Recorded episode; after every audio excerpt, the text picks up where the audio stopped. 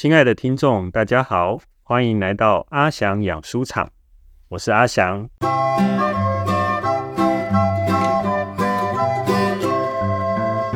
阿翔养书场是一个跟阅读有关的节目，我会试着聊聊家里养的几本书，跟大家分享阅读这些书的经验。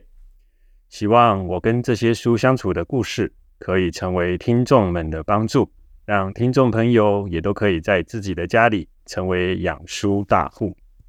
上一集里有机会跟大家分享了我自己阅读的一些方法，除了划线做笔记外，也常常会试着把我看过的日剧、韩剧、动画拿来跟我所读过的书做对比，并且试着写下自己的心得和书摘，然后寄给身旁的好友，强迫中奖。记得阿翔有提到，这种用日剧、韩剧、动画来写阅读心得与书摘的方法，就像是在用动画来喂养一本书。一方面让我所读的书变得更有意思，另一方面也让我看的日剧、韩剧跟我所读的书产生共鸣，带来更多收获和乐趣。不过，第二集节目录完之后，我发现用日剧、韩剧、动画来把书变恐龙的这个方法，背后似乎还带有另外一层乐趣，那是上一集节目没有提到的。这个乐趣就是在连接书籍和韩剧动画的同时，我发现自己的生命原来也跟日剧、韩剧动画一样有趣。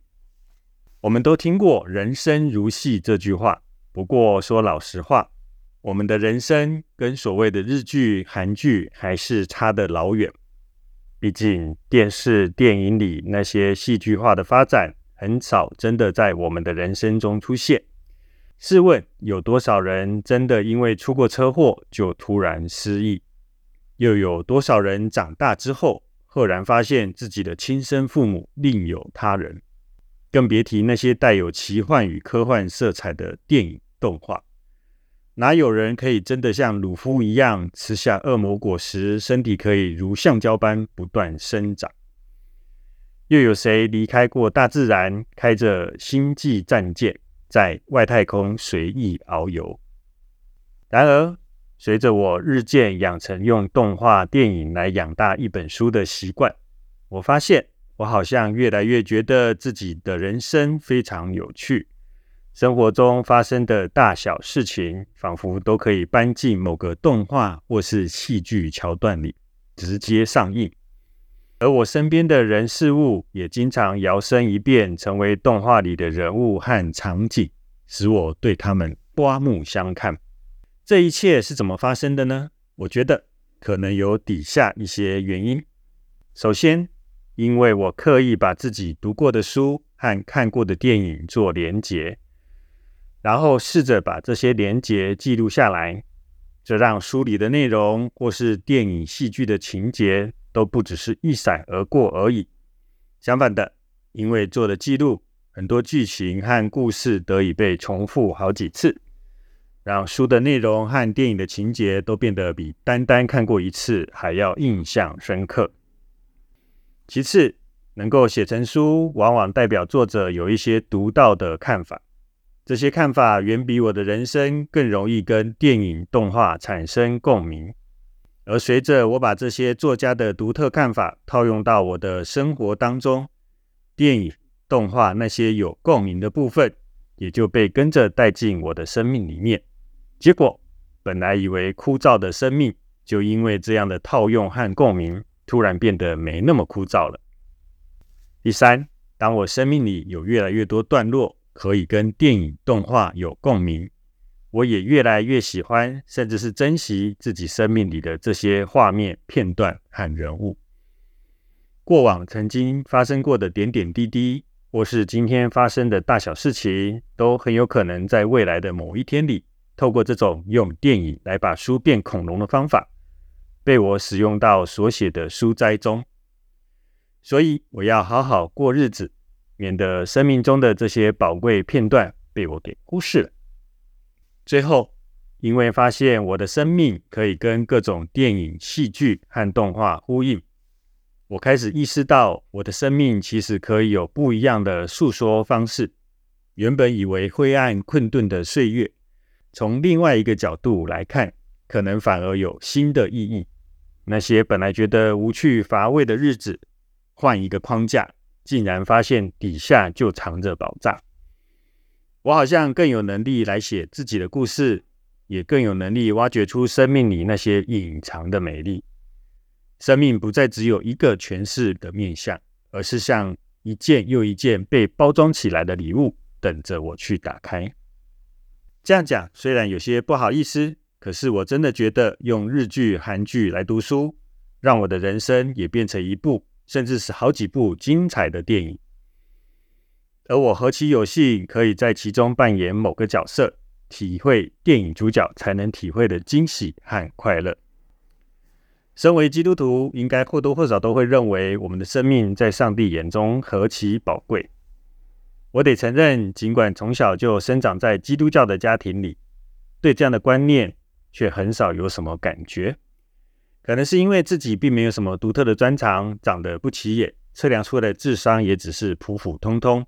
更不是什么运动健将，艺术和音乐能够欣赏就偷笑了，唱歌总是走音，一个圆圈都画不出来，更别提要自己创作了。可是，当我用日剧、韩剧把书养成恐龙，又让这只恐龙带着日剧、韩剧的故事进入我的生命，我终于开始可以感受到自己的生命原来真的很有意思，也发觉自己也发自内心觉得这样有趣的生命。真的很宝贵。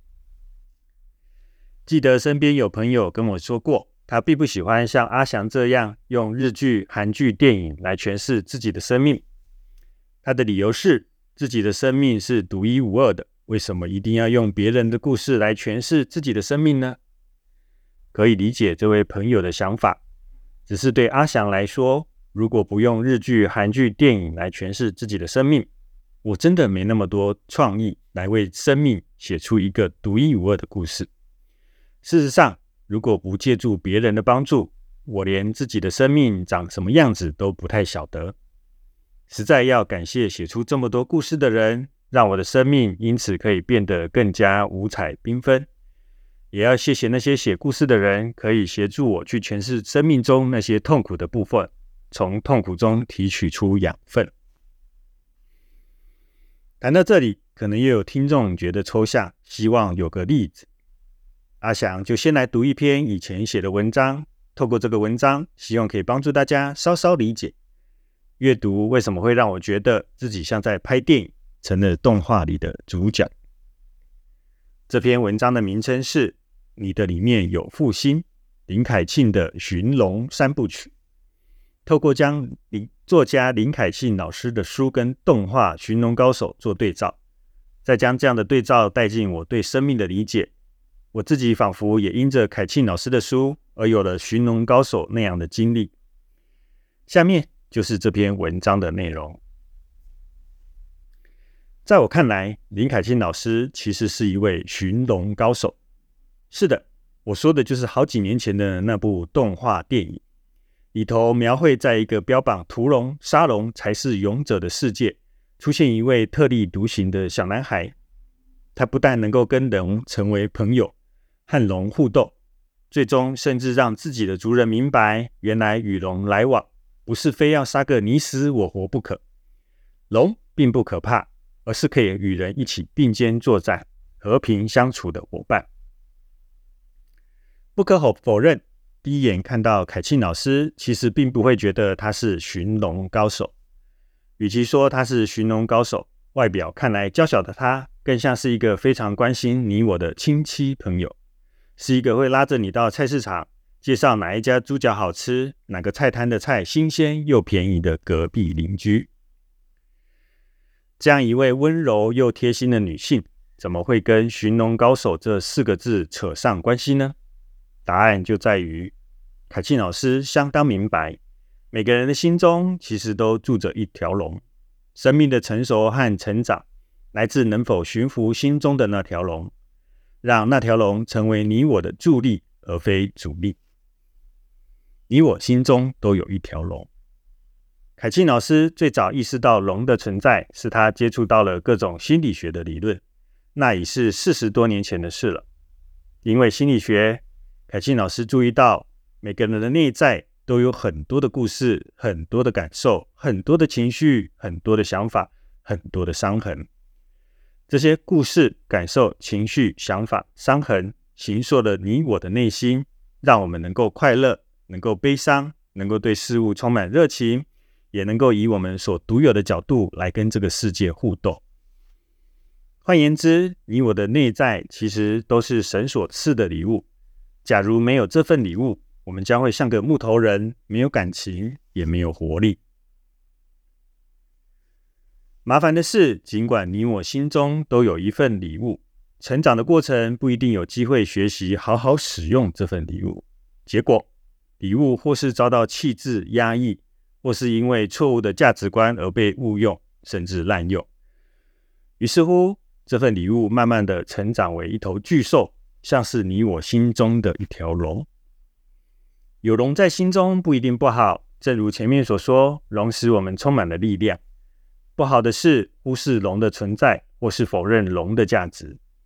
因为忽视，我们容让龙在心里乱窜，使你我三不五时出现了。自己吓了自己，也吓了别一别人一跳的行为，因为否认我们没有足够的智慧和能力来好好驯服心中的这条龙。就这样，凯庆老师一步一步借着大量阅读心理学、神学、灵修学的著作，开始理解神所赐的这份礼物有多美好，也开始明白要驾驭心中的龙有哪些好用的观念和理论、技巧与工具。这过程完全是电影《寻龙高手》的翻版，当然所面对的难处也不输《寻龙高手》电影中的主角。在误解中完成寻龙三部曲，最大的难处就是教会中许多人对心理学的恐惧和担忧。毕竟四十多年前的台湾资讯仍然很匮乏，尽管已经知道心理学这个词，也听说过弗洛伊德或是荣格。因为没有足够的管道取得资讯，使得教会里流传着许多对心理学的误解和偏见。有的人说弗洛伊德是无神论者，他的学说只是为了要把人拉离上帝；也有人说所谓的心理学不过是撒旦的伪装和伎俩，最终通往无底的罪恶与深渊。还好，当时教会的牧师对凯庆老师有着完全的信任。尽管面对各式各样的压力，凯金老师仍可以尽情地在心理学上进行研究和思考。每一回，只要有人又跑到牧师那里表达担忧，牧师都会用温和和坚定的声音回答说：“凯信知道自己在做什么。”感谢主，经过了好几年的研究和钻研，凯庆老师也确实交出了丰富的成果。不只是在许多教会举办大大小小的课程，帮助了无数的人，更将他多年的成果写成了三本书：《情绪的镜子》《记忆的镜子》，一定要原谅吗？从情绪、记忆到和好，完成了寻龙三部曲。如果有机会询问曾经上过凯庆老师课程的弟兄姐妹，他的课程和一般教会的训练有何不同？相信你会从大多数上过课的弟兄姐妹那里听见。相较于教会的训练课程，偏重于信徒的行动能力，如何传福音、带小组、查圣经。凯庆老师的课程更多是带领参与的伙伴往内挖掘，发掘自己内心的世界。曾经有学员指出，教会牧者比较像是一个家庭里的爸爸。看重的是我们外在的表现。相反的，凯庆老师的课程就像是妈妈，不管我的外在表现如何，妈妈就是完完全全的接纳，并且持续地陪在身边，请听你我真正的声音。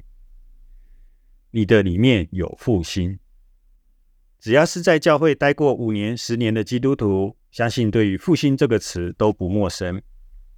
然而，尽管对复兴的历史耳熟能详，也相信神要透过复兴来让天国降临。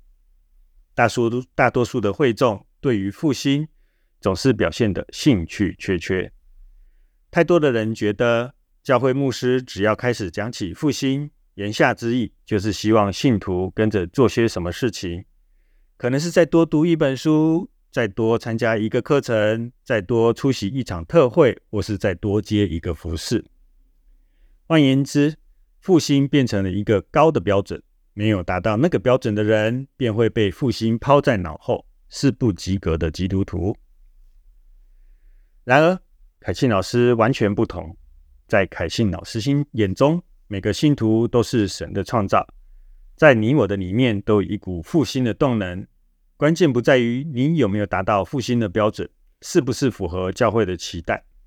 相反的，复兴早就在你的里面，只是你懂不懂得将那股力量释放出来。懂不懂得好好的驯服内心的龙，让自己最终可以如鹰展翅上腾？现在不妨就翻开凯庆老师的书，听听他这这数十年来寻龙的故事。在他的文字里，你会发现，原来复兴就在你我的心里。原来你就是复兴。听完这篇文章，不知道大家有何感想？是不是比较能够理解阿翔前面所谈到的，怎样用动画、漫画、电影养大一本书？而这个过程又怎样帮助我对自己的生命有更丰富的认识和理解？文章里提到我是如何透过《寻龙高手》这部电影，把作家林凯庆老师的三本书给串了起来。紧接着，因为这样的连结，我重新定义了自己，知道我的情绪、我的感觉像是一条龙。也明白我所拥有的种种特质，无论是思想、情感、创意、身体，都是上帝赐下的礼物。我要好好的欣赏上帝在我里面摆放的恩赐，学习去使用这些礼物，像寻龙高手那样练习骑着我里面的这条龙飞翔，而不至于因为自己这条龙现在不太受控制，常有出人意表的行为，便妄自菲薄，自己看不起自己。表面上看来，我这个人还是跟以前一模一样，也不是真的就有龙在我身边，随时可以骑上天空。但是我开始发现，自己的生命故事跟寻龙高手越来越像。每一天的生活都是我在训练内在那条龙的日子，我也因此变得更欣赏自己，更期待自己脱胎换骨、破茧而出的那一天来到。尽管会有挫折，会不顺利，可是我知道这是成为寻龙高手之前要付的代价。我要对自己多一点耐性，对自己多一点信心。于是，动画养大了凯庆老师的书，凯庆老师的书和动画又让我对自己的生命有了新的认识。我得以从不一样的眼光来欣赏自己的故事。听了阿翔的分享。有些人可能会觉得自己的生命没那么戏剧化，不认为自己的生命配得上这些动画、日剧、韩剧，也觉得用日剧、韩剧来形容自己的生命并不真实，担心这样做是说谎。就戏剧化的部分，我想到保罗·班德伊斯与杨斐利合著的书《神的形象与神的杰作》，他们把最平凡无奇的血液系统、消化系统。神经系统讲的无比神奇，每一颗血球、肠的每一次蠕动、神经传导物质每一次的传递，都像是魔界里中土大战那样的惊心动魄。如果我们每个细胞都在参与着一场又一场的战斗，由成千上万颗细胞组成的我们，生命岂不是更精彩、更值得拍成电影、画成动画吗？其次。我们配不配得上这些动画、日剧、韩剧？我们又没有漫威电影里的超能力，也不像海贼王的鲁夫那样吃过恶魔果实，更没有俊俏的脸庞、美丽的面孔。用这些戏剧作品来形容我们的生命，实在是太自不量力。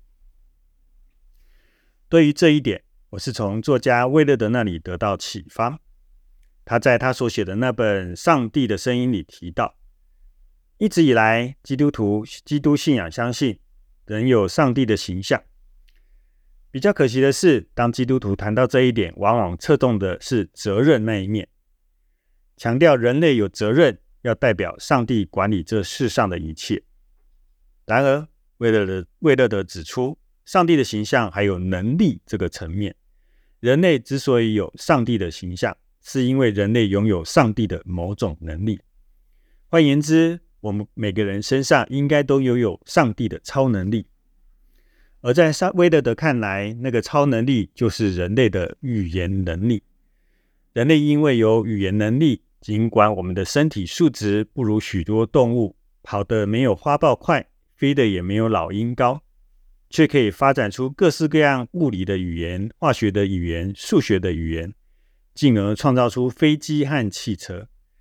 不但跑得比花豹快，飞得比老鹰高，甚至可以飞出地球，进到宇宙。